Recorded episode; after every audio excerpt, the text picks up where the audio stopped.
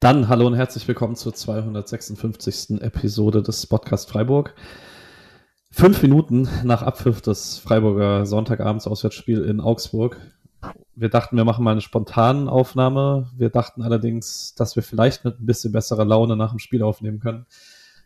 Deswegen, ich sage jetzt erstmal Hallo Misha und Julian. Hallo. Ja, hi, Patrick. Und dann, Julian, darfst du mir als erstes sagen, wie du dich fühlst. Boah, also ich hatte ja auf Unentschieden getippt. Ich glaube, die meisten von uns waren jetzt nicht so mega optimistisch für so ein Spiel nach 120 Minuten Augsburg. Ich bin jetzt nicht irgendwie super sauer. Glaube ich, kann man auch nicht sein nach dem Megaspiel gegen Lens. Aber ich finde, selbst anhand der geringen Erwartungen war das schon deutlich unter den Erwartungen, wie man es dann vielen gemacht hat. Auch wenn es dann, wenn ich es eher verstehen kann, dass am Ende die Energie ausging, als äh, in den 30 Minuten davor, wo es dann halt auch schon echt schwach war. Ja, äh, ich fand's also recht ähnlich eigentlich, nur dass man wirklich von Anfang an auch gemerkt hat, dass die nicht ganz fit sind. Also das fand ich, äh, da dachte ich auch schon von Anfang an, oh, das, äh, ja, das wird hart an dem Tag heute und dann ging es ja ganz gut los, aber irgendwie war es alles erklärbar und ich habe ja dann auch recht lang, also ich habe dann auch nicht so viel erwartet. Ist das so voll erklärbar, um das mal direkt als Einstiegsding zu machen, gerade das mit dem Anfang, weil klar, schwere Beine hat man auch am Anfang schon und so, aber es sind jetzt auch nicht, also ja, drei Tage sind jetzt nicht, nicht mega viel Zeit und so, aber es ist jetzt auch nicht irgendwie, äh, weiß nicht, also sofort danach. Ich fand es schon eben auch von Anfang an deutlich weniger, weil ich mich auch gefragt habe, ist das dann auch irgendwie mental die Frage, irgendwie nach so einem Spiel sich wieder auf Bundesliga-Alltag und es wird halt nicht alltagiger als äh, Abend in Augsburg, ne, äh, sich einzustellen. Weiß ich nicht. Patrick, wie hast du es denn wahrgenommen? Ich habe es auch so wahrgenommen und ich fand die ersten Minuten fand ich sogar noch logisch, weil eben müde Beine, wenn man die so ein bisschen in Gang bringen muss, ist, äh, ist hart. Mhm. Aber ich, es war ja dann wirklich die ganze erste Halbzeit auch schon nicht toll. Es war okayer, aber es war auch nicht toll.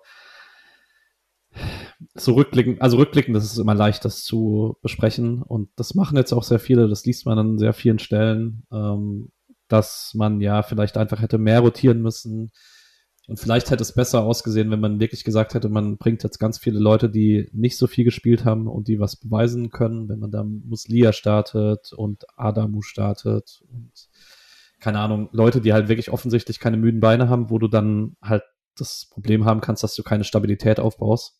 Ähm, man hat sich jetzt halt eher für das entschieden, aber du hast halt dann das Ding, dass du ganz viel auf dem Feld hattest, die nicht nur Donnerstag 120 Minuten hatten, sondern die halt allgemein schon diese ganze verletzungsgebeutelte Saison super viele Minuten gehen mussten. Und ich würde sagen, man hat heute das erste Mal bei Eggestein gesehen, dass er richtig auf Kante war. Man hat es bei Gulde, finde ich, in vielen Situationen gesehen, dass der nicht mehr so gewöhnt ist, so viel zu spielen wie in den letzten Wochen. Der Einzige, dem es irgendwie scheinbar nichts ausmacht, ist Lukas Höhler, der das einfach, glaube ich, der könnte dir jeden Tag 120 Minuten ablaufen. ja. Das wäre mein Gedanke dazu. Mhm. Ich glaube auch nicht, dass es hat ja auch nicht jeden äh, komplett betroffen. Aber ich glaube, das reicht halt, wenn es dann Gulde, also ne, man hat eh schon drei, dreimal gewechselt. Ich fand Günther war halt noch nicht so richtig drin, dann ist Eggestein nicht so gut und dann, äh, wenn man dann halt noch jemanden wie Adamo reinbringt und das dann nicht so stabil wird, ich glaube, das addiert sich dann halt irgendwie so zusammen. Ähm, dafür, dass halt Augsburg einfach gut presst und Druck macht und ähm, ja, Freiburg da jetzt halt auch nicht in Ruhe aufbauen lässt und so. Ähm, und das führt dann zu so einem Spiel. Das Einzige, was ich, also ich habe mir auch mehr Rotation gewünscht, aber was ich dagegen noch einwenden würde, ist, wenn man jetzt das Spiel genauso verliert, ähm, nachdem man viele Rotationen drin hatte, dann wird klassischerweise gesagt, ach, guck mal an, gegen Lens haut man alles raus und gegen Augsburg wird abgeschenkt. Da darf jetzt der Adamo spielen, dann spielt er nicht gut oder so. Äh, Gerade eben auch, weil man ihm dann nicht die beste Situation gibt oder so und dann macht Salah einen Fehler oder sonst irgendwas, ne? Und ähm, es war ja jetzt auch nicht so, dass Streich irgendwie nicht viel gewechselt hat oder so. Das klassische, äh, was ja sonst immer vorgebracht wird mit der Wechsel zu spät oder so, war es jetzt nicht. Jetzt auch nicht super früh, aber ein Wechselfenster war halt auch schon weg durch den Verletzungswechsel. Äh, und dann 66. Doppelwechsel, 77. Doppelwechsel. War jetzt nicht so, dass man sich das irgendwie angeschaut hat und gesagt hat, da kann uns keiner mehr helfen oder so. Das, also es hätte auch in einer, in einer anderen Rotation von Beginn an mit, äh, weiß ich nicht, Muslia oder so, wie ich es mir gewünscht hätte, ist jetzt nicht garantiert, dass das besser läuft oder so, dann hast du nur andere Probleme und äh, das ist dann immer ein bisschen einfach danach zu sagen, ah ja, hätte man mal. Plus, um dann vielleicht auch einen Übergang zu machen Richtung Gegner, weil aktuelle Themen gibt es nicht groß seit letztem Donnerstag. Dieses Torup Augsburg ist so ziemlich das Unbequemste, was du da noch haben kannst, weil du halt nicht einfach kraftsparend spiegeln kannst. Also gegen ganz viele Mannschaften könntest du dann sagen, okay, die kommen mit 3-4-3 oder 4-2-3-1, dann spielen wir halt 4-4-2 oder 3-4-3 und äh, spielen dann Mann gegen Mann und kriegen das so ein bisschen zu. Augsburg spielt eine Raute im Mittelfeld mit sehr weiträumigen Achtern und sehr weit aufrückenden Außenverteidigern. Und die Wege, die alle gehen mussten, waren ultra weit. Also der krasseste, an dem man das gesehen hat, äh, war Doan, der in der ersten Halbzeit überragend war defensiv und in der zweiten Halbzeit irgendwann nicht mehr wusste, ob er Jago oder Meier decken sollte und immer zu spät war. Ähm, das war, also ich will jetzt nicht sagen, dass Augsburg irgendwie das spielerisch beste Team ist, um dich da zu bestrafen, aber es ist halt, die Wege sind weit gegen dieses Augsburger Team. Und dann an einem Sonntagabend 19.30 in einem sehr kalten Augsburg wahrscheinlich auch, ähm, nach dem Donnerstagsspiel. Also es ist nicht unlogisch, dass es so aussah, wie es aussah trotzdem vielleicht auch, also Laufleistung ist immer ein fürchterlicher ähm, Statistik wegen so, weil es oft einfach nur die Ballbesitzsache ist. Aber eineinhalb Kilometer weniger und äh, trotzdem nur 37 Prozent Ballbesitz ist dann auch schon ein Zeichen dafür, dass man halt viele Wege einfach nicht mehr gehen konnte. Was dann schon dafür spricht, dass es, dass halt einige Spieler dann doch irgendwie hätten getauscht werden müssen. Aber wie gesagt, die Optionen sind dann vielleicht halt auch nicht so tolle. Aber es war schon hart.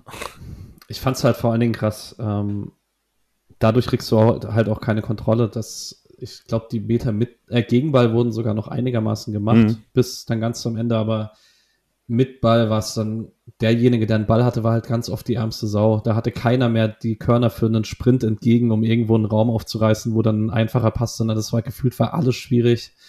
Ähm, nicht ganz sauber dann dadurch auch und so. Und dann hatte man gar keine Phasen, in denen man mal durch, also dem man mal Ruhe hatte, weil eigentlich hatte man die Spieler ja sogar auf dem Feld.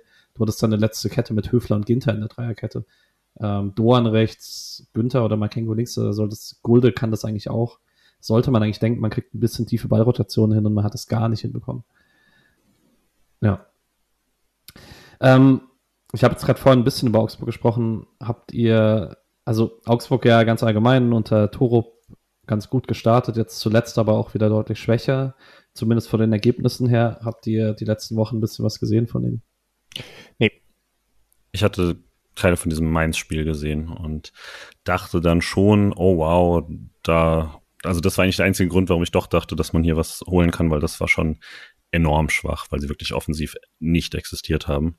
Gegen Mainzer, die ich jetzt zwar zum Klassenerhalt getippt habe, aber jetzt ja auch trotzdem nicht das Maß aller Dinge der Bundesliga sind.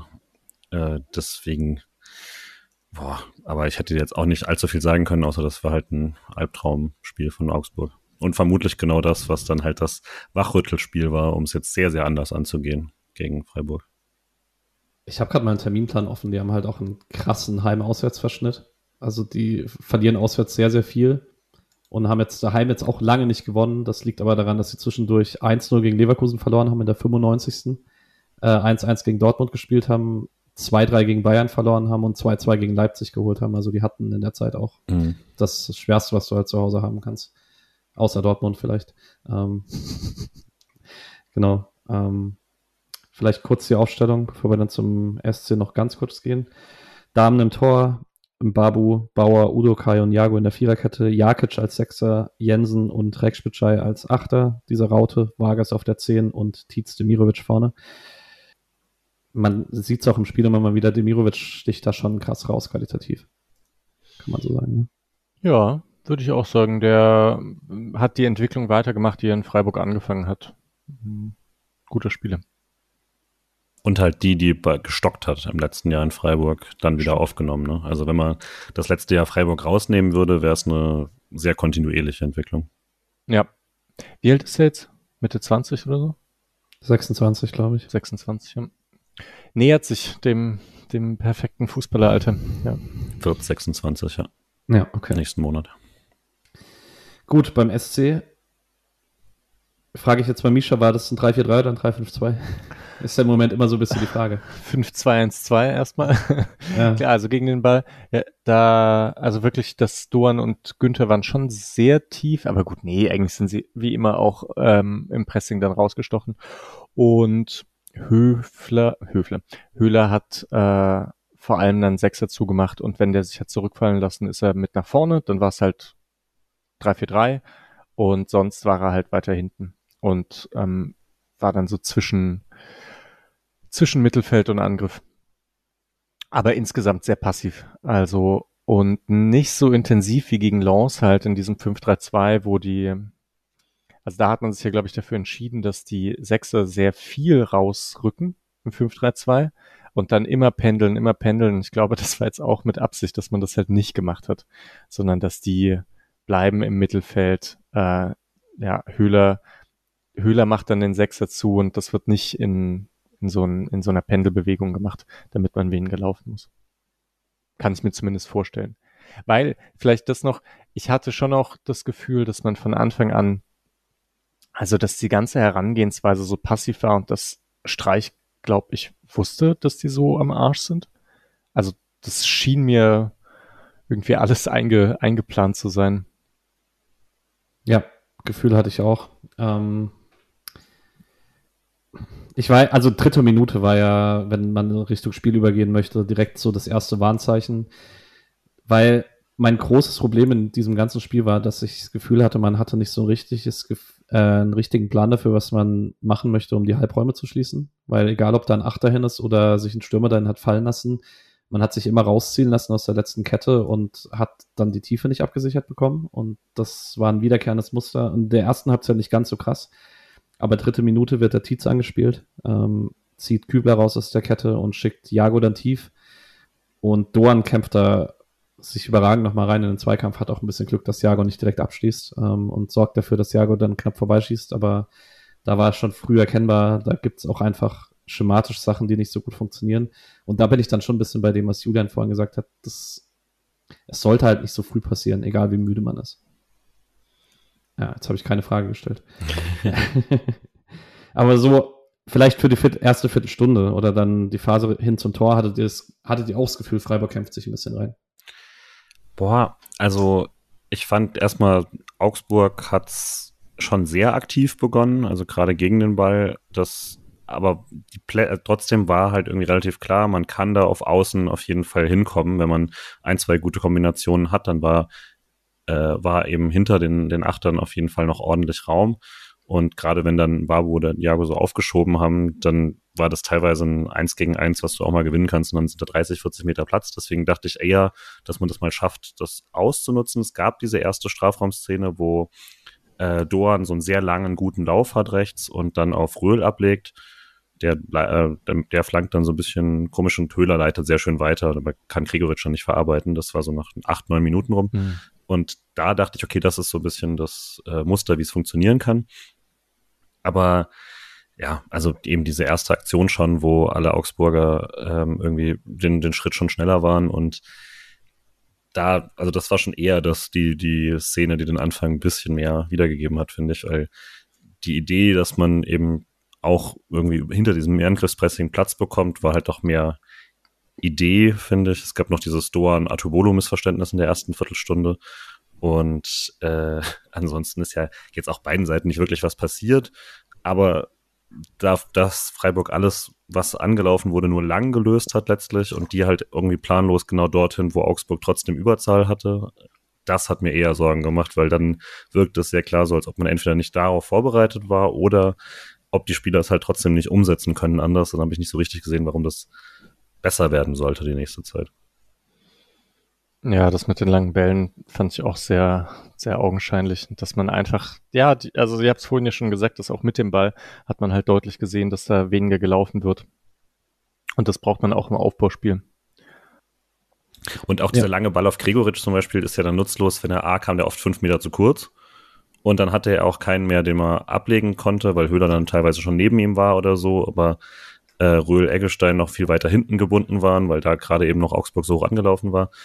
Und dann war das da einfach ein Niemandsland. Also ich hätte, es gab auch gar keine Situation, wo es irgendwie zufällig gut hätte klappen können, mal mit einer guten Aktion oder so. Ja, und dann muss man ja auch sagen, ich möchte nicht, ähm, irgendwie ist es unfair, glaube ich, heute Abend auf einzelne Leute rein äh, einzuhauen. Aber ich fand Eggestein-Röhl heute wirklich beide nicht gut. Und das ist ja eigentlich so ein bisschen deren Stärke, dass sie sehr gute Ballsammler sind, auch wenn du dann einen langen Ball schlägst und der wird dann auch abgewehrt und Gregoritsch hat nicht direkt einen zum Weiterleiten hin, sondern dass die halt beide eigentlich relativ gut auf zweiten Bällen sind. Und das hatte man halt gar nicht. Und dazu auch von beiden keine Spielstärke mit Aufbau. Ähm, da, also das Zentrum hat man heute schon sehr deutlich verloren. Gegen Vielleicht Augsburg. Bei Röhl würde ich einen kleinen, kleines Sternchen dran machen, dass ich den immerhin ähm, so stabil fand, dass er keine blöden Ballverluste hatte oder so. Ähm, und auch keine Zweikämpfe, also manchmal geht er irgendwie zu riskant in Zweikämpfe und ist, lässt sich dann so komplett rausnehmen. Das hatte er nicht. Aber genau, das, also, das ist jetzt nur ein Zusatz, das ist kein Widerspruch zu dem, was du gesagt hast. Ich fand also, Röhl auch ein bisschen, bisschen den, den sichereren Part davon und auch der dann halt mit Ball mehr gemacht hat und gegen Ball auch zumindest ein paar Läufe wieder zugemacht hat, auch wenn er vielleicht sich vorher vielleicht nicht ideal positioniert hat. Es ist halt nervig, dass Janik Heitel jetzt schon wieder raus ist, weil den yes. hättest du, ja. Naja, ähm, bisschen aus dem Nichts kommt dann die 18. Minute startet mit einer Balleroberung des, äh, von Christian Günther, die an der Grenze zum Foul war. Ich finde es okay, die weiterlaufen zu lassen. Passt auch zur Linie von Dankert den Rest des Spiels. Und der Ball kommt dann äh, von rechts, dann nach links vorne. Grifo dribbelt Richtung Strafraum. Und Augsburg ist eigentlich zu zweit und Jensen tritt ihm völlig unnötig auf den Fuß. Und Grifo, man muss sagen, er hebt nicht sofort ab. Es sieht trotzdem super witzig aus, weil er geht halt offensichtlich vom Treffer zu Boden, steht wieder auf und in dem Moment, wo Dankert pfeift, lässt er sich wieder hinfallen. Sah ein bisschen komisch aus, aber es ist klarer Elfmeter. Ja, kein Fairplay-Preis diesmal. nee. äh, ja, ich musste erstmal, ich muss einfach lachen, weil ich habe, also das, weil das so eine Viertelsekunde bevor es passiert ist, dachte ich sowas wie, ah, es wäre super gut, wenn er jetzt einfach das Bein rausfährt und dann fährt er einfach das Bein raus ohne Grund. Das war also wirklich wie bestellt und das war jetzt anscheinend ja der neunte Elfmeter, den sie gegen sich bekommen haben. Dann Krass. muss man auch nicht fragen, warum. Ne? Also das war gut gemacht quasi. Also Günther Röhl da hinten schon eben diese Kombination war, war gut gegen das Pressing gespielt. Höhler hat's gut aufgetreten, schnell gemacht und so. Äh, Grifo dann eben auch, aber es war jetzt eben nicht brandgefährlich, dass du da reinhauen musst oder so. Und deswegen war es auch schon ein Geschenk von Augsburg. Ja, äh, die, ich, er hat sich ja ziemlich stark beschwert und ich habe mich dann doch gefragt, warum. Also ob es jetzt einfach nur, ähm, also woran es lag. Und ich kann mir fast vorstellen, dass der Treffer halt sehr schwach war oder so. Ähm, und vielleicht deswegen Grifo auch erstmal dachte, oh, ich muss weiterspielen, vielleicht bekomme ich das gar nicht gepfiffen weil der vielleicht nicht voll drauf tritt. Ähm, in der Zeitlupe sieht's halt auf jeden Fall krass danach aus, ne? Also, ja, dass es einfach ein Treffer ist. Die Härte des Treffers kann man halt nie sehen. Ja. Ähm, über Ausführungen Elfmeter muss man bei Grifo gar nicht mehr groß reden. Das ist der 15. in Folge, den er verwandelt. Äh, platziert nach links, Damen springt nach rechts. Augsburg damit auch das 23. Ligaspiel diese Saison mit mindestens einem Gegentreffer. Und da war mein Gefühl dann zwischendurch mal ganz gut, weil ich so dachte, also natürlich Tore lassen, fühlen sich immer gut an und da dachte ich aber auch, vielleicht ist das was, an dem man sich hochziehen kann und dass man da ein bisschen Kraft bekommt. Und um ehrlich zu sein, auch weil mir Augsburg mit Ball jetzt nicht so viel Angst gemacht hat. Genau, da kamen ja auch keine ähm, Torschancen im Minutentakt. Und ich habe auch, hatte mir schon so halbwegs zurechtgelegt, dass man eben sieht, dass was Freiburg halt häufig andersherum jetzt mit dem, mit dem ersten guten Angriff äh, gleich ein Gegentor bekommt, dass man das in einem Spiel gegen einen individuell unterlegenen Gegner halt auch andersrum hat. Und dass das wahrscheinlich meistens auch kein Zufall ist, sondern dass so Teams dann halt einfach nicht, nicht stabil sind oder auch, ja, halt in, also die brauchen nicht so viel Situationen, um Scheiße zu bauen. Ähm, ähnlich wie Freiburg diese Saison halt leider auch. Und das bewahrheitet sich ja eigentlich auch. Also es gibt kurz danach eine Szene, wo Demirovic irgendwie so einen Hackenball im Strafraum spielt und dann aber keinen findet und so. Das war nochmal ganz, war zumindest so die Chance auf eine Chance. Und dann ist das eins der miesesten Bundesligaspiele, was man sich irgendwie vorstellen kann und halt genau das, was man vielleicht als Neutraler erwarten würde bei Freiburg Augsburg Sonntag 1930. Äh, weil da, also weiß nicht, vielleicht habt ihr jetzt noch irgendwas, aber zwischen Minute 20 und halt 37 zur Kübler-Verletzung passiert ja eigentlich fast nichts, ne? Ich habe einen schönen SC-Angriff rausgeschrieben in der 26. Minute, wo man sich mal von hinten bis vorne durchkombiniert und wo Grifo dann eine Flanke hat vom linken Strafraumeck, wo Höhler und Gregoritsch Raum haben im Strafraum, wo er an beiden vorbeiflankt. Aber das war's dann so ziemlich. Ähm, also sonst war echt bis zur Kübler-Verletzung nicht sonderlich viel. Und auch das ist jetzt was, was sich hinterher leicht beurteilen lässt. Aber ich war halt, also ich war bei Schaller nicht überrascht und ich habe eigentlich vor dem Spiel auch mitgerechnet, dass Kübler derjenige ist, der rausrotiert, weil man da hätte einfach, man hätte es so spielen können, nur mit CD der von Anfang an, weil Kübler halt auch mit Krämpfen rausgegangen ist und Kübler ja auch nie die stabilste aller Muskulaturen in der Bundesliga hatte. Deswegen hätte man sich das sparen können oder können wir das einfach nicht beurteilen? Ich glaube, wir können das nicht gut beurteilen, weil ja, wir halt diese Trainingsleistungen von Sildilia und so weiter nicht, nicht sehen, ne? was da mehr Risiko ist. Ähm, ich hatte mich nämlich auch gewundert, dass Ginter dann kommt und nicht Sildilia. Das wäre äh, jetzt meine Diskussion gewesen, genau. Ja, und da, also das spricht, glaube ich, dafür, dass Sildilia gerade nicht so stabil ist, dass er irgendwie ähm, 60 Minuten ein super Spiel macht, sondern ja, und dann halt wieder dieses Risiko mit der Achilles-Ferse von Ginter geht. Ja, also wenn es so war, dass man Best Case ihm diese 35 Minuten zugetraut hat, Ginter jetzt äh, für Laws, dann finde ich es wild, drei Tage später zu sagen, alles klar, du machst jetzt eine Stunde. Das scheint mir für so einen kurzen Rahmen dazwischen, für eine Verletzung, wo es so viel darum ging, das darf auf keinen Fall wieder schlimmer werden oder so, oder keinen Fall überlastet werden. Fand ich dann auch schon wild, wenn man eine absolut okaye äh, Alternative ja hat mit Sedia für die Position. Ja, war jetzt hat ja alles geklappt, Führung. aber die ja. sollet sich nicht so anstelle, die werde so gut bezahlt, die können auch alle drei Tage kicken. Ich glaube nicht, dass das per se die Streichposition ist. Nein, das, das war offensichtlich nicht. ja. Ich wollte den Haupttribünen Krummler machen, um ehrlich zu sein. Aber naja. Ähm, zwei Minuten nach dem Wechsel gibt es einen Günther-Distanzschuss aus 25 Metern, der abgefälscht drüber fliegt. Und dann beginnt so eine kurze Druckphase. In der 42. gibt es einen langen Ball auf Demirovic, der Ginter so leicht stößt und dann Richtung Strafraum geht. Höfler klärt den schön zur Ecke. Und dann sind es halt vier Standards in Folge. Nach der Ecke fault Röhl, glaube Vargas. Vargas schießt dann den Freistoß, den Atobolo zur Ecke klärt. Dann gibt es noch zwei Ecken, die jeweils an kurzen Pfosten gehen. Ähm, und erst Vargas an Außenpfosten köpft, äh, ans Außennetz köpft und dann Udokai ans Außennetz köpft. Und insgesamt kann man, also es ist jetzt nicht spielerisch krass auffällig, sondern es sind halt ein paar Standards. Aber da war ich schon sehr froh, dass es dann in die Pause ging. Ja, die Röhl-Situation ist halt schade, dass er da mit den Armen arbeitet und den nicht irgendwie mit dem Hintern wegschiebt oder so. Ähm, weil das wäre eine super Kontersituation gewesen. Röhl und wer war noch dabei? Halt auch irgendjemand Schnelles, glaube ich. Dorn. Dorn, ja. Schade drum. Passiert. Aber da war es echt schon, also was du sagst mit froh für die Pause, das war, also bis dahin habe ich irgendwie mehr erklären können mit gut, ist ein klassisches 0-0 und äh, man hatte halt das die eine Situation, aber so zwischen eben 39 und 45 hättest du eigentlich eins kassieren sollen, vermutlich. Und da ist es dann schon sehr gut, dass man sich reingerettet hat, aber verdient war es dann auf jeden Fall schon nicht mehr. Mir auch egal, aber dann hatte man es da eigentlich schon, dass man hier nur noch mit Glück führt und dafür hätte ich mir dann eine andere zweite Halbzeit gewünscht. War dir da auch schon beunruhigt? Weil ich war es noch nicht so richtig. Ich dachte, so ein bisschen mentale Müdigkeit bei Standards, ja, aber es waren halt nur Standards. Oh, ich dachte schon zu dem Zeitpunkt, wenn man jetzt, wenn das genau so weitergeht, dann wird es eher wird's maximal ein Unentschieden. Auch weil es, also, das waren halt nicht nur schlecht verteidigte Standards irgendwie, wo jemand wegläuft oder sowas, sondern ich fand dann, dann ist es halt schon, also wenn du da schon zu müde bist, sei es jetzt mental oder körperlich, dann wird es tough, das noch 45 Minuten durchzuziehen. Jo.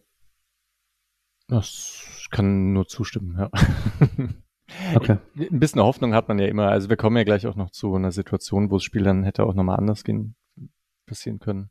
Ich wusste auch nicht, was jetzt gewechselt wird und so. Da hat es mich auch gefragt, ob man, jetzt hat man ein Wechselfenster schon weg. Ähm, ich dachte, vielleicht kommt Makengo für Günther schon früher oder so. Äh, jetzt hat man der Pause, war dann, ging es dann erstmal unverändert weiter, ne? Ja.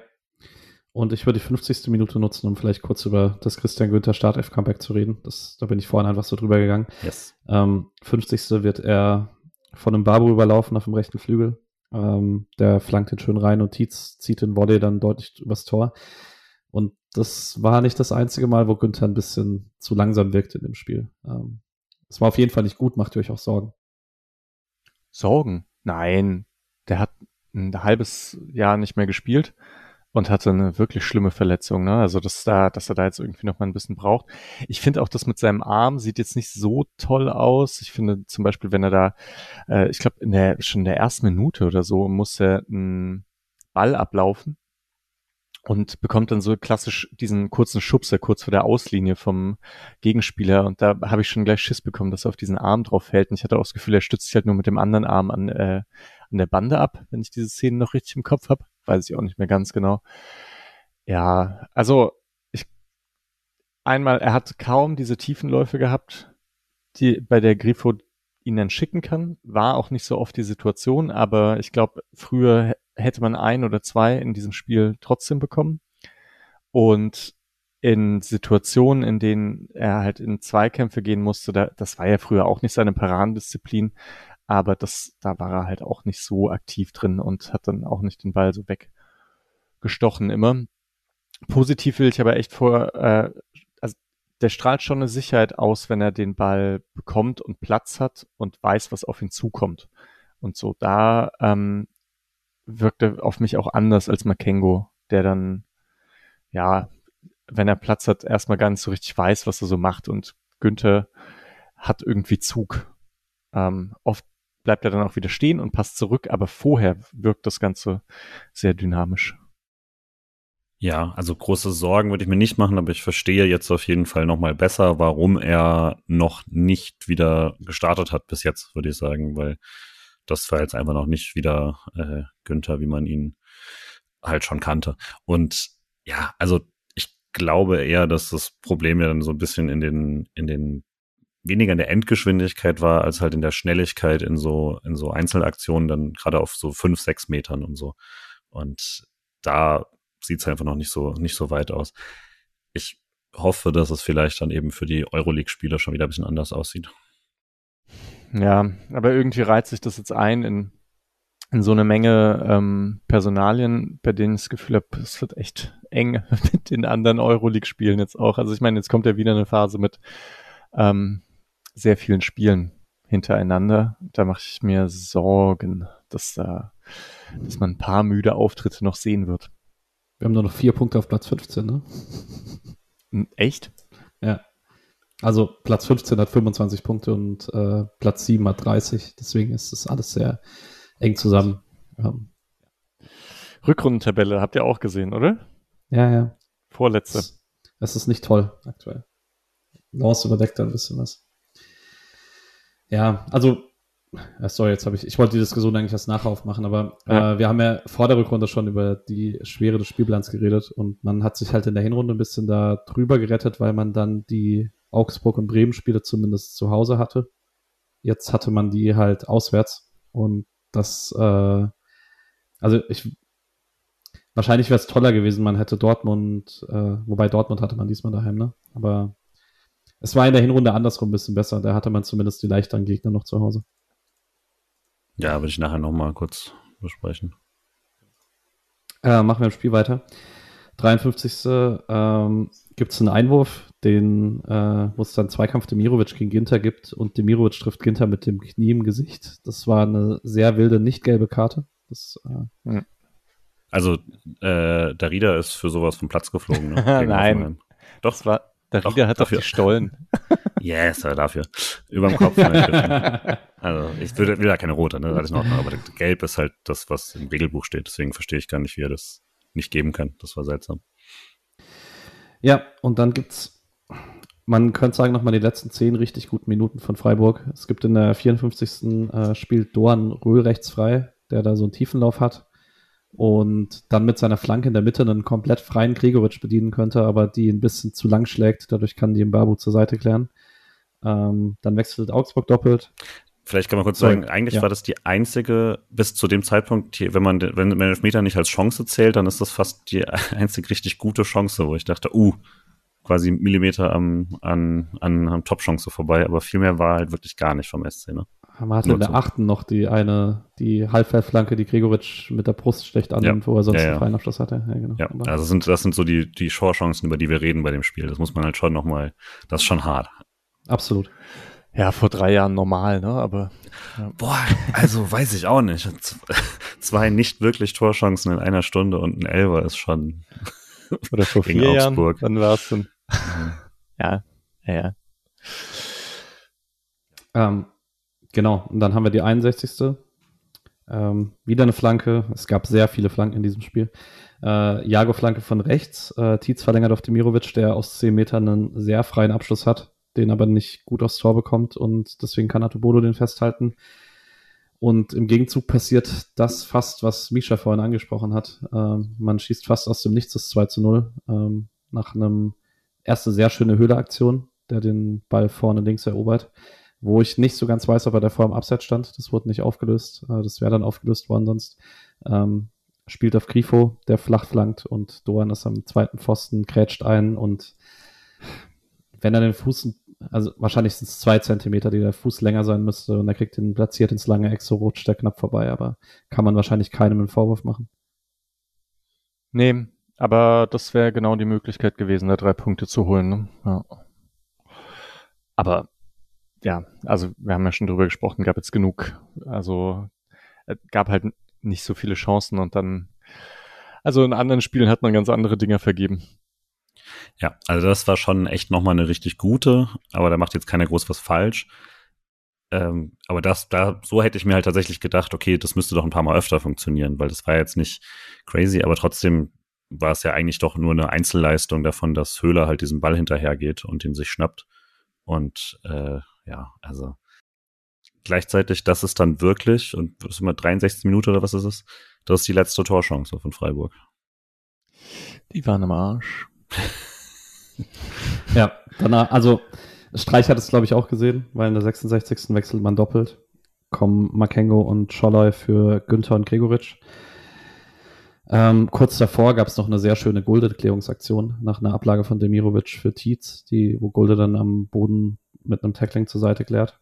Und ab dem Moment beginnt eigentlich das Dauerfeuer von Augsburg. Ähm, soll ich mal zusammenfassen oder wollt ihr über Szene einzeln sprechen? Wahrscheinlich nicht. Auf oder? keinen Fall. ähm, 67. Da war Makengo gerade frisch drin und dachte ich, man kriegt die Läufe auf rechts zu. Hat man nicht. Engels bricht auf rechts durch, äh, spielt eine Flanke. Vargas ist kurz vom Fünfer komplett frei, ist aber einen Schritt zu weit vorne, springt deswegen unterm Kopfball durch. In der 70. kommt Jago über links in den Strafraum, äh, schließt flach ab aufs kurze Eck. Artu hat leichte Probleme, äh, sammelt ihn dann aber nochmal ein auf dem Boden. Äh, in der 71. flankt Tietz Richtung Demirovic, der Richtung rechtes Eck köpft und eine sehr schöne Flugparade von Atubodo zur Ecke.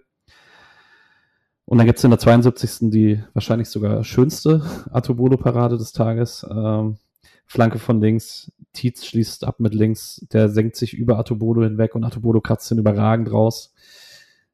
Aber leider pennen da Gulde, Makengo und Höhler gemeinschaftlich. Höhler vielleicht sogar noch am wenigsten. Udo Kai geht voll nach und äh, stochert hier zum 1 zu 1 rein. Sagt, was ihr denkt. Ja, ja genau so ein Tor halt, ja. Also passt, passt einfach sehr gut, oder?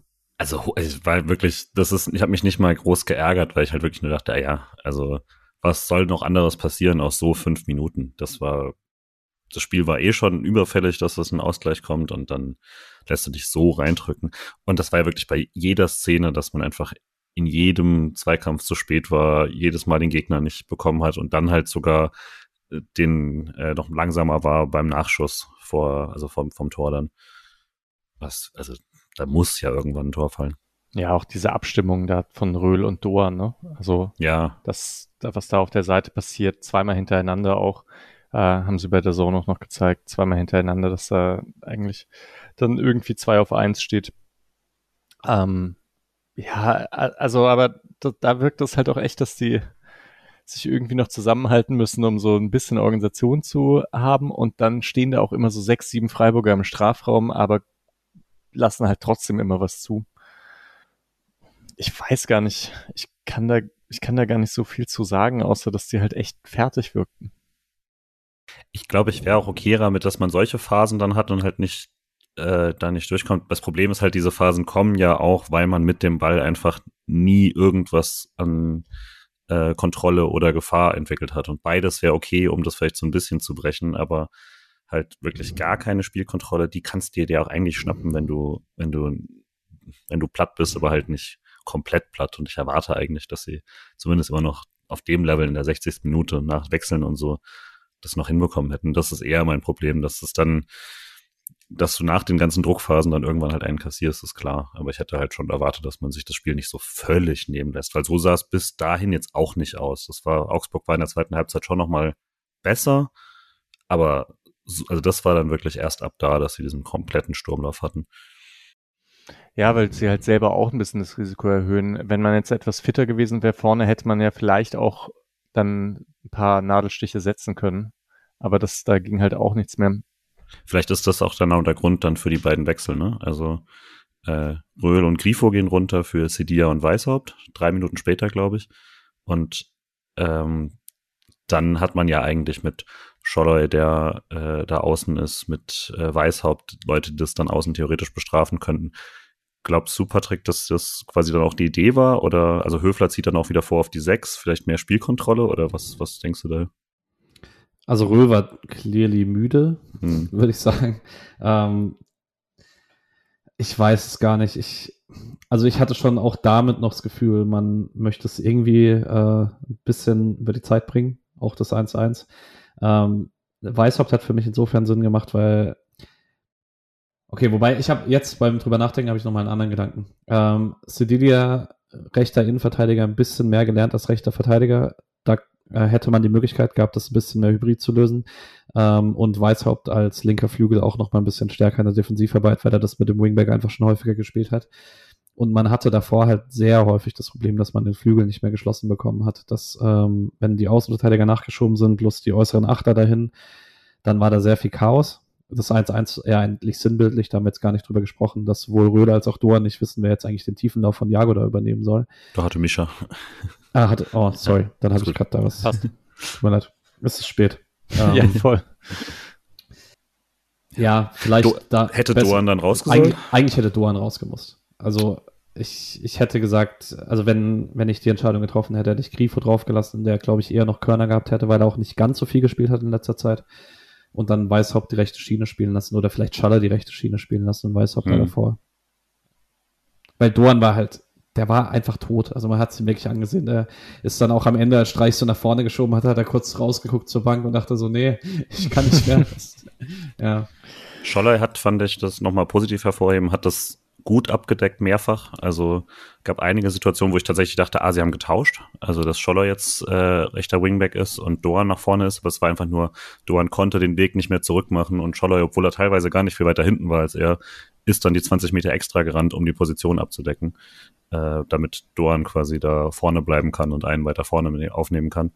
Das aber Scholler echt, fand ich, kontextmäßig gut gemacht.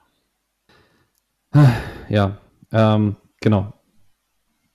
Dann, also es waren da die Minuten bis zum 2-1, haben mich eigentlich ein bisschen beruhigt, weil ich war mir nach dem 1-1 sicher, dass man es noch verliert. Und dann ist aber eigentlich erstmal gar nicht so viel passiert. Also Augsburg hatte viel den Ball.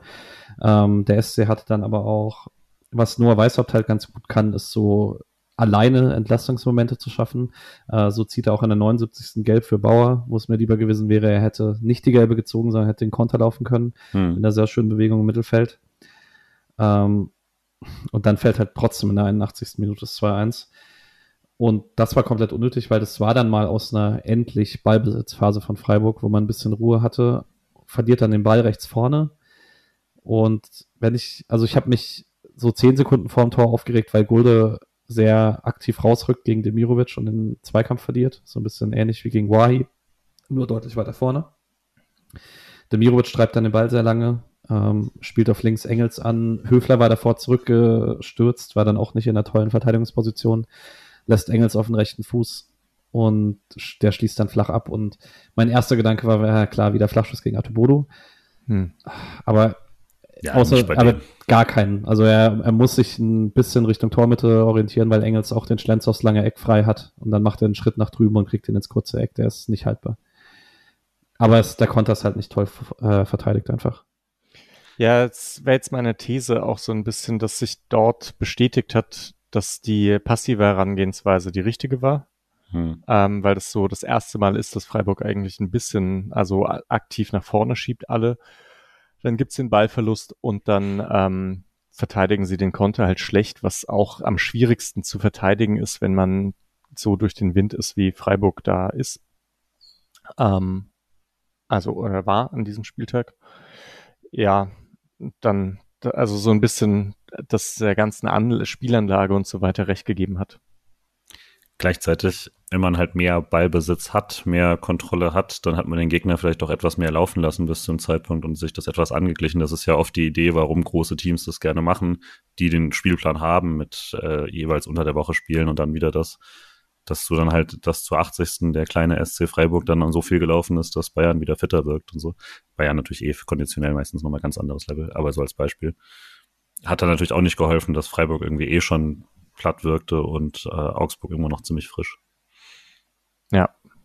Das äh, muss cool. man übrigens echt sagen. Ähm, wir, wir reden jetzt sehr viel aus SC-Sicht die Intensität von Augsburg über 90 Minuten war krass. Also ja. die sind die Wege bis zum Ende gegangen. Ähm, und vor allen Dingen, weil, weil ich vorhin mich ein bisschen beschwert habe, wie viel geflankt wurde, die im Gegensatz zu früher fluten die die Box, wenn sie flanken. Das war früher ein bisschen anders. Torup Augsburg sowieso ist, ist ganz okay, finde ich, zum Angucken. Also jetzt auch nicht super, aber die Spiele sind ja auch nicht super. Und ja, aber ich weiß nicht, ich meine, dieses Augsburg-Spiel, das kennen wir jetzt aus Freiburger Sicht halt sehr gut äh, mhm. aus den Jahren davor. So intensives Spiel gegen Euroleague-Teilnehmer, dann das gewinnt man dann irgendwie, obwohl man, ne, auch mit diesem Rückschlag. Man ist eigentlich schon besser im Spiel als der Gegner, kassiert dann aber wegen einer blöden Situation ein Gegentor und muss dann wahnsinnig viel Aufwand fahren, um das Ganze dann noch knapp zu gewinnen. Finde ich auch so ein klassischer Freiburg 2000 19 Ding oder so. Was halt bei dem Tor trotzdem mich noch geärgert hat. Also Gulde geht ja nach vorne, aber es eigentlich ist es ja kein klassisches, er verliert den Zweikampf, sondern er setzt sich durch und springt, also springt, passt den Ball dann halt einfach direkt zum Gegner. Und dadurch entsteht ja dann diese, äh, dieser Konter so, dass er, er ist zwar als erstes am Ball, aber daraus entsteht halt direkt der Fehlpass sozusagen. Also ich weiß gar nicht, ob es ein richtiger Pass ist oder weil einfach reinspringt. Und da, also den dann halt so einfach ins unkontrolliert ins Zentrum zu legen, ist natürlich doof. Höfler fand ich dann aber auch im 1 gegen 1 ein bisschen arg einfach, sich da abzukochen.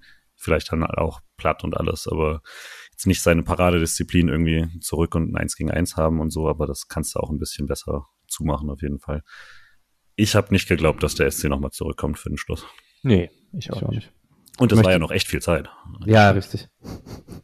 Ich war dann erstmal sehr schnell sehr genervt von Augsburg, die in der 85. Minute eine Ecke bekommen und da schon den Ball an der Eckfahne eingraben. Musst du boah. eigentlich halt bestrafen, ne? Also, ja, aber boah, wie, wie wenig Anspruch an dich selbst kannst du haben. ja, Augsburg.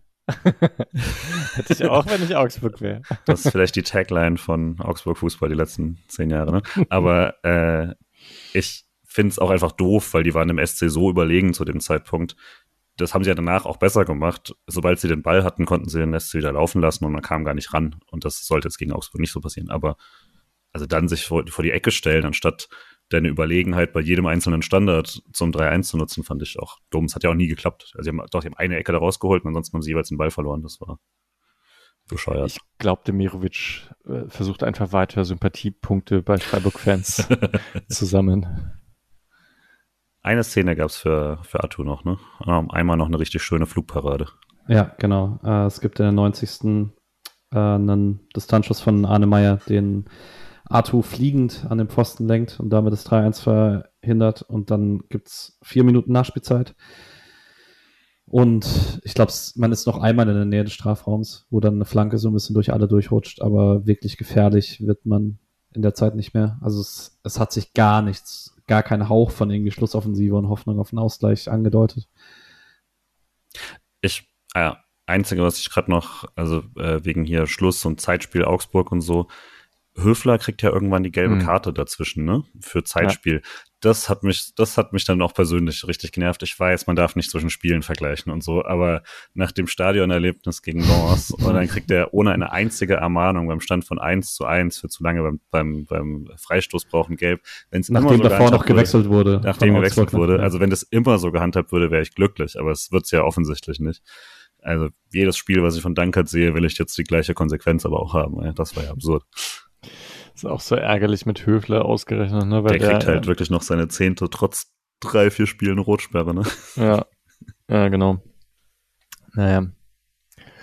Passiert. Ja. mal gewinnt man, mal verliert man, ne?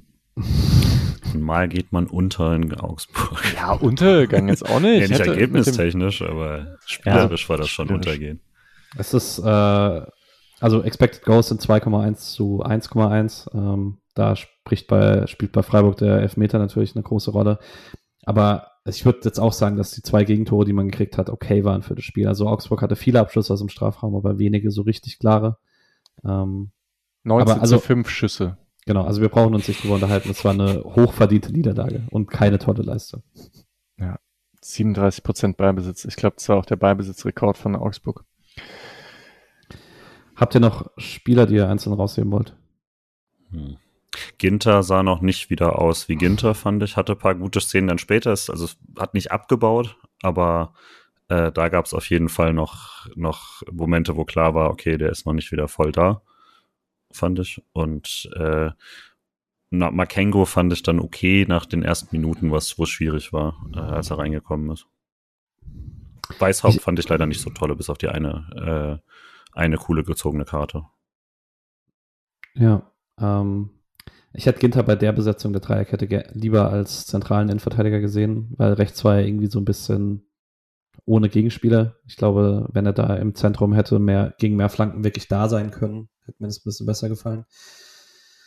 Äh, ich hätte sonst noch ganz kurz Atobolo gelobt, wobei der jetzt gleich wahrscheinlich auch bei den Spielerspiels äh, ziemlich häufig vorkommt, weil wir so über die Paraden so ein bisschen drüber gegangen sind, aber das war ein wirklich gutes Spiel von ihm.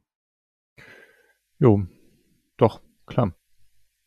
Ist auch euer Spielerspiels. Ja, ich habe hm. ihn direkt genommen. Ich habe Grifo genommen.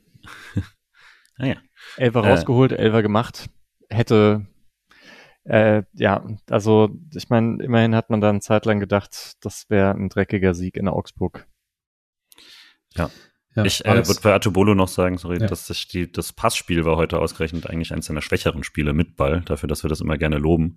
Äh, fand ich, hatte da mehrfach den, den Druck nicht so gut ausgespielt aber dafür halt dann tatsächlich extrem gute Paraden gemacht. Die sind natürlich auch die dankbareren für ihn, aber ich glaube, das zeigt halt auch, in der Luft ist er schon sehr, sehr weit, also quasi als Parade in der Luft.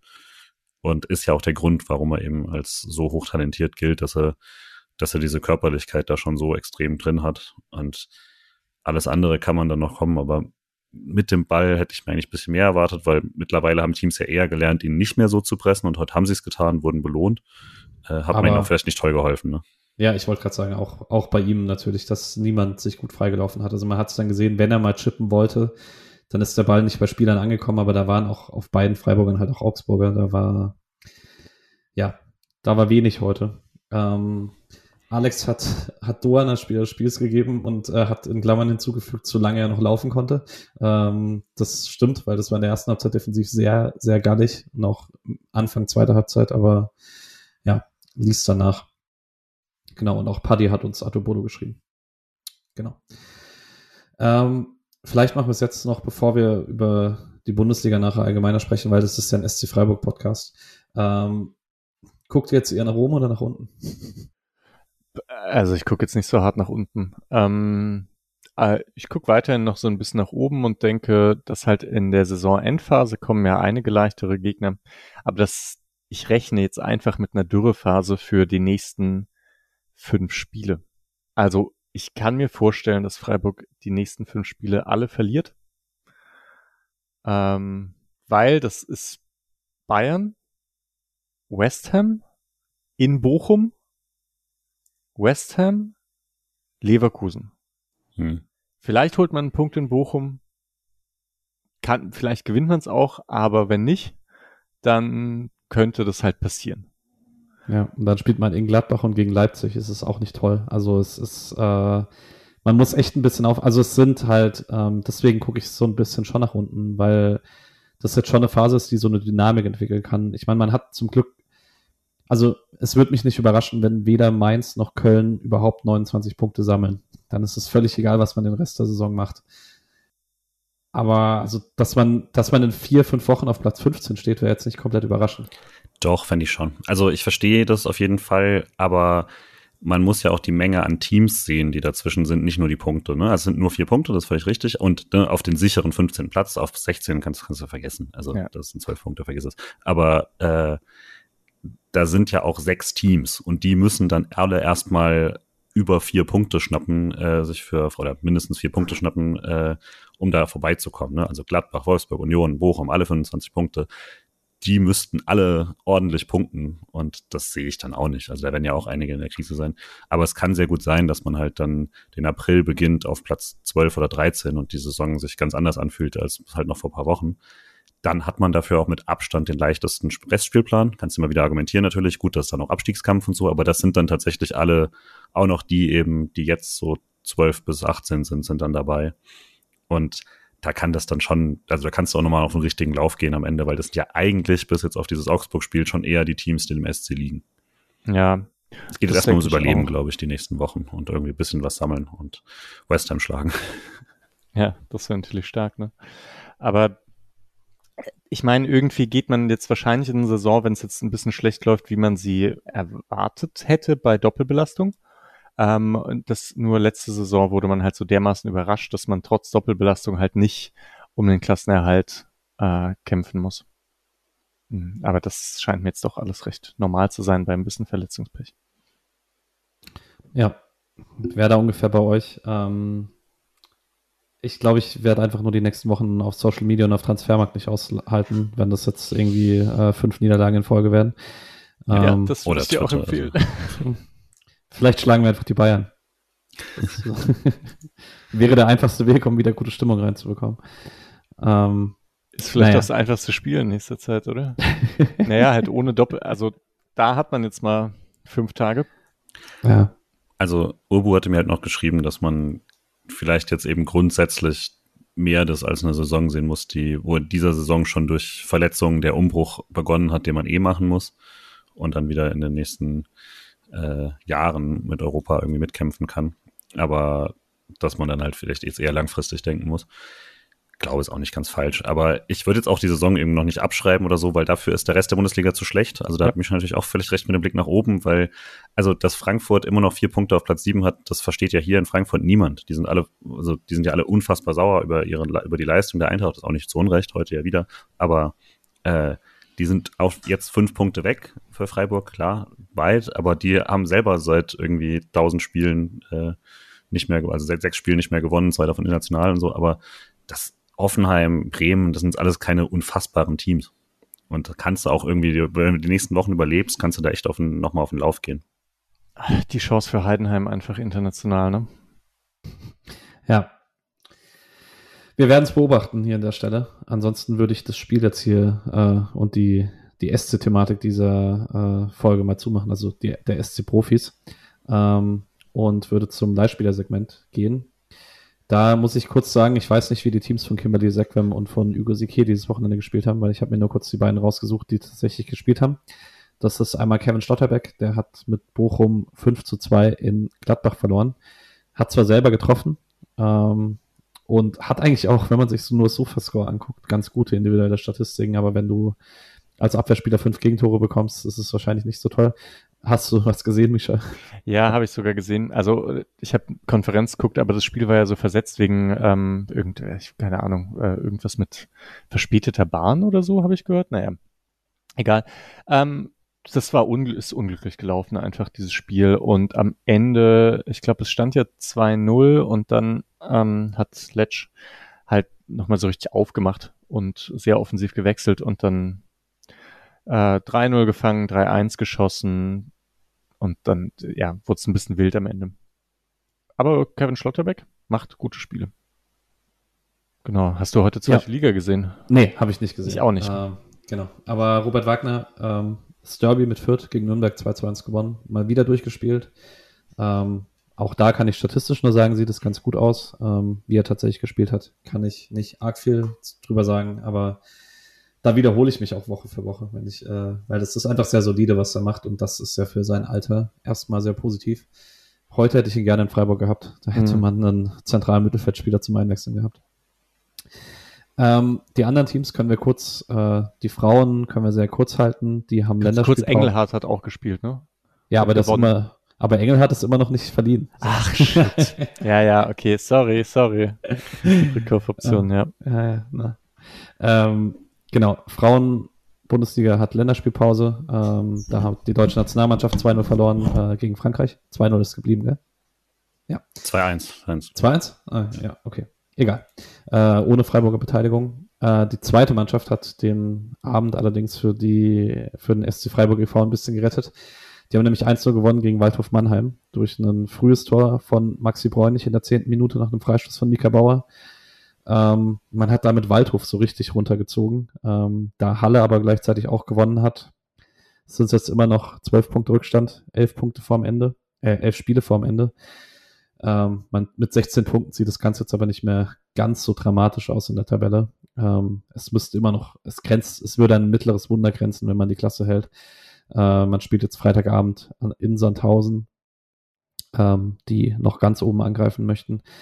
Wenn man da nochmal gewinnt, dann lasse ich mich vielleicht überreden, äh, doch nochmal zu hoffen. Aber Julian gibt mir jetzt die rationale Sicht. ja, es, also es sind zwölf Punkte auf den Nicht-Abstiegsplatz und die spielen nicht mal besonders schlecht oder so. Ähm, die sind alle auf einem Schnitt, wo sie am Schluss eben bei ungefähr einem Punkt pro Spiel rauskommen werden. Also dann hier eben 38 und vielleicht eher sogar ein bisschen drüber aktuell. Und wenn da jetzt nicht Leute komplett einbrechen, dann müsste der SC jetzt eben noch äh, über 20 Punkte holen in diesen elf Spielen. Also eigentlich einen Schnitt machen wie eine Aufstiegsmannschaft, weil das wäre, also mit, mit einem Zwei-Punkte-Schnitt pro Spiel wäre man aktuell Erster. Das heißt, man müsste statt wie bisher die schlechteste Mannschaft der Liga sein, die literally beste Mannschaft der Liga sein. Wenn man das schafft, sure, aber das scheint mir auch ein bisschen viel verlangt für äh, diese zweite Mannschaft, die jetzt echt ziemlich gebeutelt war und jetzt von dem, was man lesen konnte, war das jetzt auch kein, kein äh, hochdominantes Spiel oder so. Das heißt, ich würde jetzt eher gucken, dass man halt einfach wieder Erfolgserlebnisse sammelt, das nochmal spannend macht. Mannheim mit runterreißen finde ich grundsätzlich auch funny. Äh, auch wenn man sich selber natürlich den Weg nach oben wieder schwerer macht, weil die sind dann auch in der gleichen Regionalliga. Ja, andererseits wird sich dann Mannheim einfach wieder selbst zerfleischen, wie so oft in der Vergangenheit. Das ist auch okay. Äh, die U19 des SC hat 6 zu 0 gegen den SGV Freiberg gewonnen. Äh, Leon Chartak getroffen, Ameng Njaglo getroffen, Reifsteck getroffen, Doppelpack Louis Tober und dann Ruben Müller zum 6 zu 0. Die bleiben also nach wie vor ohne Punktverlust in der Oberliga Baden-Württemberg. Genau, das war diesen Wochenende, dieses Wochenende sonst los beim SC Freiburg und äh, dann können wir noch kurz über die Bundesliga sprechen. Ähm, ich habe nicht viel gesehen, außer ein bisschen was vom äh, Samstagabendspiel, die letzten zehn Minuten. Äh, deswegen würde ich euch überlassen, wenn ihr über irgendwas sprechen möchtet. Ich habe eigentlich gar nichts. Ich habe Konferenz gesehen, alles, ähm, ja, irgendwie viele Unentschieden, dachte ich auch, läuft perfekt für Freiburg. Ähm, ja. Also eigentlich nur, dass Hoffenheim das Spiel gegen Dortmund noch gedreht hat, war nervig. Ansonsten lief eigentlich alles perfekt für nach oben nochmal gucken und dann, naja, jetzt halt selber die Hausaufgaben nicht gemacht. Das war aber eigentlich hat mich das noch pessimistischer gemacht für das Spiel, als ich gesehen habe, wie gut die anderen Ergebnisse für uns eigentlich sind. ja. Ja, wollen wir dann kurz über das Bayern-Spiel äh, sprechen? Habt ihr das gesehen oder war ich der Einzige? Der... Nee, habe ich auch gesehen, ja. Dann mach du doch mal. Äh, ich habe es aber nicht, nicht allein gesehen und ohne Kommentar, deswegen ganz so, also ich habe es dann nicht so krass verfolgt, aber schon verdienter Sieg, würde ich äh, sagen. Ich habe ich hab jetzt auch gar nichts dazu gelesen. Es ist jetzt echt nur so ein Eindruck, den ich da äh, nebenher habe. Verdienter Sieg. Leipzig ist halt irgendwie äh, immer komisch. Also die haben da mit Olmo und Xavi so zwei super krasse Kicker auf dem Feld, aber kriegen es dann irgendwie nicht auf die Kette, finde ich, mit also mit Ball aus dem Nichts heraus irgendwie was zu kreieren. Und das ist ein bisschen wenig, finde ich. Da ist auch, also irgendwie habe ich von Rose da, glaube ich, auch mehr erwartet. Und Bayern, also ich fand das Spiel jetzt insgesamt für Leipzig gegen Bayern nicht auf besonders hohem Niveau. Und ja, habe ich aber auch, auch nicht erwartet. Deswegen relativ normales Abendspiel, oder? Wie habt ihr es gesehen?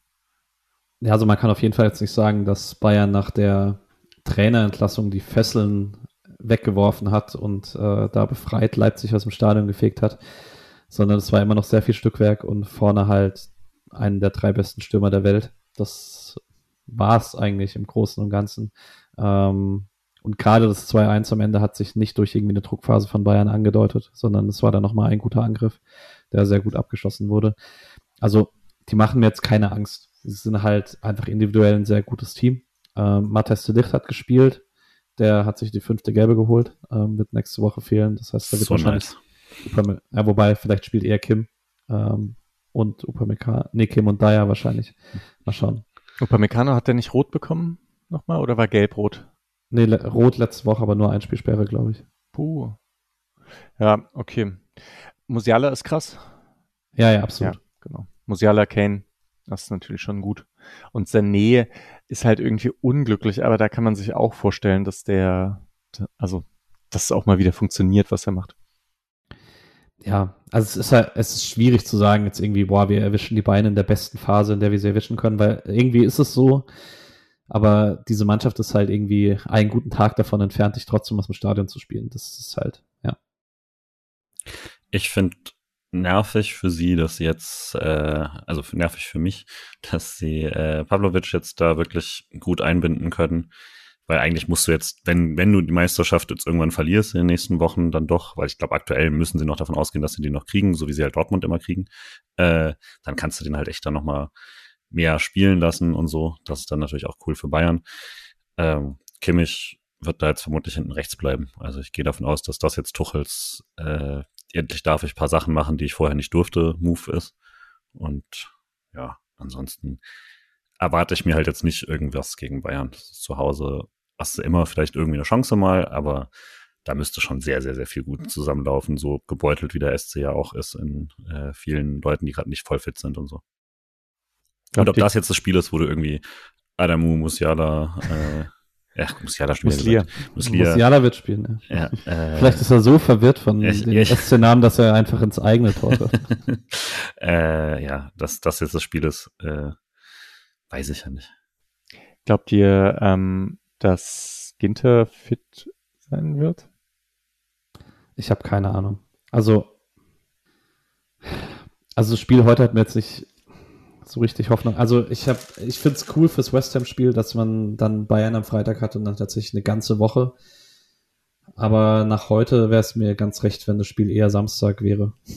Dass es zumindest so ein, so eine normale Trainingswoche wäre, weil das ist es jetzt halt wieder nicht. Du hast jetzt wahrscheinlich morgen auf jeden Fall Ruhe. Dienstag dann wahrscheinlich eher lockeres Training, Mittwoch tatsächlich Spielvorbereitung, Donnerstag Spielvorbereitung, Freitag Spiel. Das ist nicht so toll. Was halt ganz nice ist, ist, dass wir den Bayern-Bonus quasi bekommen, ne? Weil, also das mit dem, warum spielen wir Freitag, ist ja nicht, ah, Freiburg spielt Donnerstag gegen West Ham, sondern der, ah, Bayern muss dann ihr Rückspiel machen und deswegen haben die das Freitagsspiel ah, ja, bekommen, ne? Also 100 Prozent. Und äh, Deutschland beschützt sein, sein äh, quasi Top-Team, obwohl es das ja eigentlich nicht ist. Und dementsprechend haben wir jetzt mal den Bonus mitgenommen und haben die paar Tage extra. Hm. Ja, okay. Hey, na, danach, ne, zwischen 17.3. und 30.3., nach diesem ganzen, nach der West Ham ist dann praktisch Länderspielpause auch, ne? Ja, nach dem Leverkusen-Spiel dann. Ja. Da könnte potenziell, also wenn, wenn das bis dahin so läuft, wie du es vorhin angesprochen hattest, dann wären das zwei sehr ungemütliche Wochen äh, ja, rund um SC. Stimmt. Aber immerhin hätte der neue Trainer dann Zeit. stark, stark. Ja, wenn man, wenn man Streich entlässt, dann da. Tuchel bleibt, oder Tuchel bleibt halt einfach da, ne? Nach, nach Tuchel, Freitag. Okay, ja. Ähm. Famous People Person Thomas Tuchel für den Breisgau. nee, jetzt ähm, vielleicht Misha, wir haben ja alle, also zu Bayern hat ja jeder irgendwie so ein bisschen eine Meinung oder man sieht die halt relativ viel. Was wäre denn dein Best-Case-Szenario, wie das Spiel laufen muss, damit Freiburg da was holt? Äh, Bayern kann auch 1-0 in Führung gehen oder sonst irgendwas, aber das, ja, also Freiburg müsste halt irgendwie dann so ein Tor schießen und ganz, also dann kommt Bayern so ein bisschen ins Schwimmen und findet nicht mehr ins Spiel, so ein bisschen Bochum-mäßig, ne? Das wäre eigentlich Best-Case-Szenario. Hm, ja, schon, das eigentlich. Habt ihr das Bochum-Spiel gesehen? Das fand ich, das war schon saugeil. Und da hat man halt auch gemerkt, dass wenn man die richtig angeht, das, dann konnte man an dem Tag auf jeden Fall was gegen Bayern holen. Irgendwie wieder vor dem 1 zu 1, glaube ich, der Kimmich weggedrückt wurde von, ich weiß gar nicht, Masovic oder so. Das, das ist halt dann richtig deprimierend für Bayern. Und dann wurden die häufig ausgespielt. Können wir noch mal Tennisbälle? also was du halt bei diesem Bochum-Spiel schon auch sagen musst, das war ja jetzt nicht ein vorne dann dann die Tore gemacht, irgendwie total verrückt und dann einfach gehalten, sondern die hatten ja genug Chancen für zumindest mal drei Tore. Jetzt nicht, war jetzt nicht verrückt oder so. Ich weiß nicht, ich glaube, hatten zwei Expected Goals oder so am Ende. Also das war schon, du, du kriegst halt deine Möglichkeiten. Das musst du dann natürlich auch machen. Aber was du halt, glaube ich, nicht hinbekommst, ist Bayern irgendwie wegzuhalten. So, dann brauchst du halt das Glück, dass der Ball nicht reingeht am Ende. Ja, genau, das ist wichtig. Aber man kann mit dem Ball was machen. Deswegen wäre Ginter, also ein fitter Ginter schon auch wichtig, weil ich denke halt, wenn, wenn man wieder mit, also gegen Bayern hätte ich etwas Bauchschmerzen mit so Makengo, Gulde, Höfler, Sildilia, Doan. Das wäre jetzt eine Fünferkette, die ich nicht so gern sehen würde eigentlich. Und dann Harry Kane, Kopfballduell gegen Höfler. Ja, ist wahrscheinlich richtig. Ich, boah, ich, ich will jetzt auch nicht so fatalistisch sein nach einem schlechten Spiel heute Abend dafür, dass die Laune nach Lens so gut war.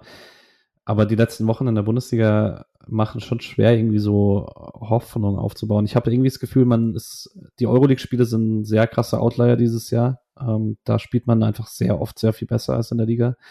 Aber in der Liga ist es jetzt schon, also ohne die gute Laune der Launch-Spiele wäre, glaube ich, unsere allgemeine Meinung auch, also wir sind, glaube ich, immer relativ positiv und relativ sachlich noch, aber ich glaube, dann wäre die allgemeine Laune bei uns auch noch mal ein bisschen schlechter. Ja, also wir haben, wie gesagt, das ist einer der härtesten Spielpläne bisher. Aber trotzdem ist natürlich, wenn du jetzt am, äh, wie viel der, der sechste Spieltag der Rückrunde und du hast vier Punkte, das ist natürlich nicht, nicht toll. So, dann sollte doch langsam ein bisschen mehr bei rauskommen.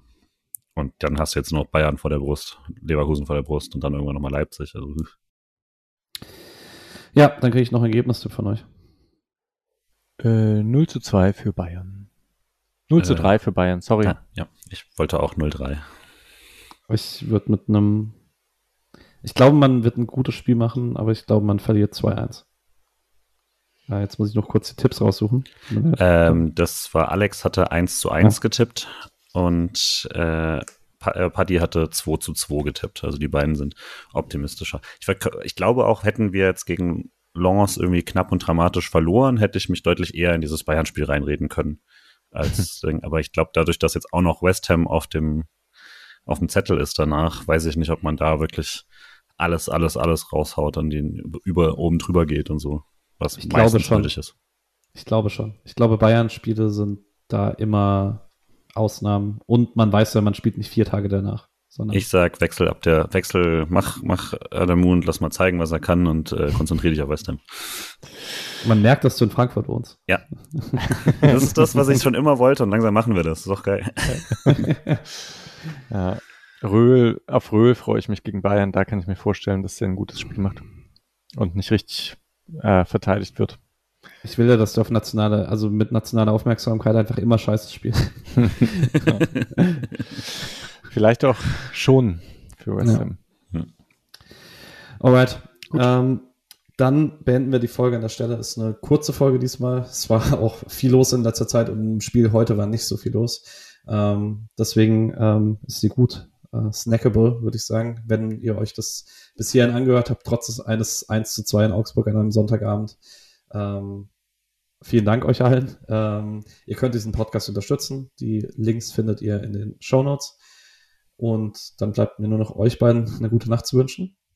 Gute Nacht, danke für die Moderation. Danke dir und gute Nacht. Und euch allen da draußen eine schöne Woche. Wir hören uns nach dem Bayern-Spiel. Ciao. Ciao, ciao. Ciao.